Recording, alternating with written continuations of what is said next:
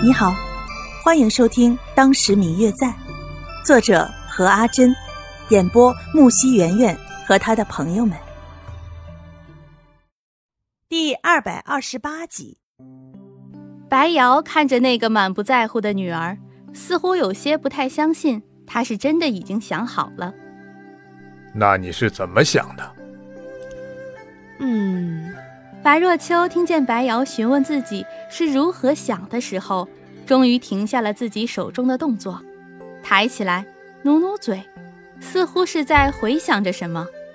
我呢，先过几年自己想过的日子，然后就去接你的班。说完，又继续低下头剥橘子了。爹的意思是说，你的婚事？婚事？白若秋有些不太相信的看着自己的老父亲。什么婚事？难道说爹是想着要再一次把自己嫁出去吗？你一个女儿家，最终还是要嫁人为妻的，这才是正经的。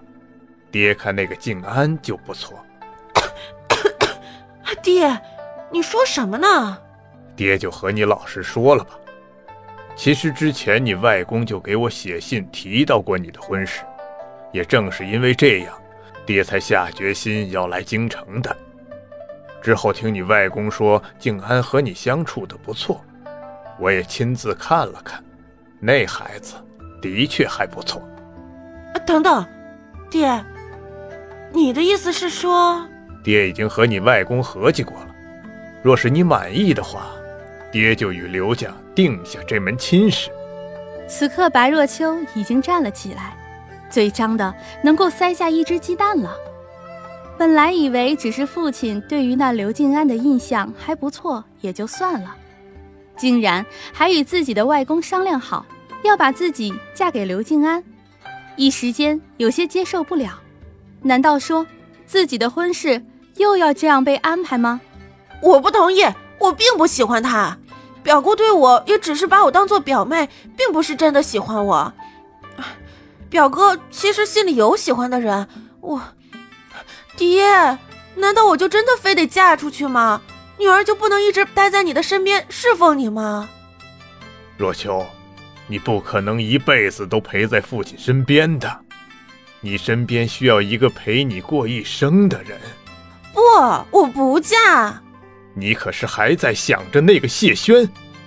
白若秋看着自己的父亲有些生气的脸。听见谢轩的名字的时候，脸一下子就白了。谢轩的确是他心底的一个小秘密，他没想到还是瞒不过自己的父亲。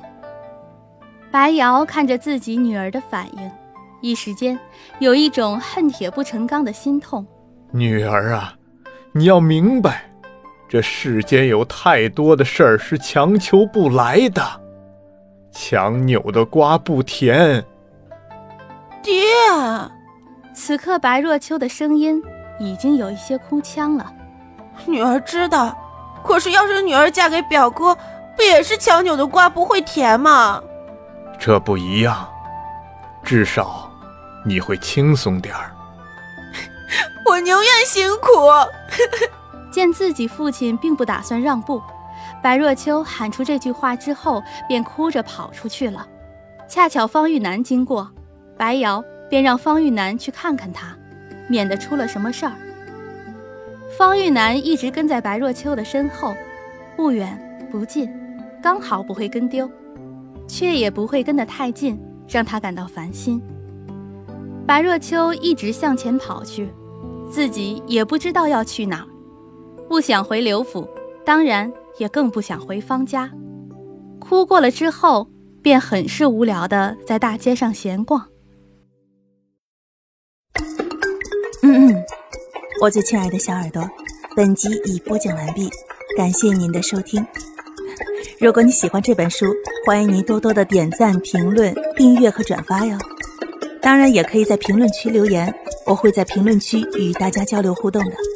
喜欢这本书就给他点个赞吧，你的点赞和评论是我们创作最大的动力。感谢您的收听。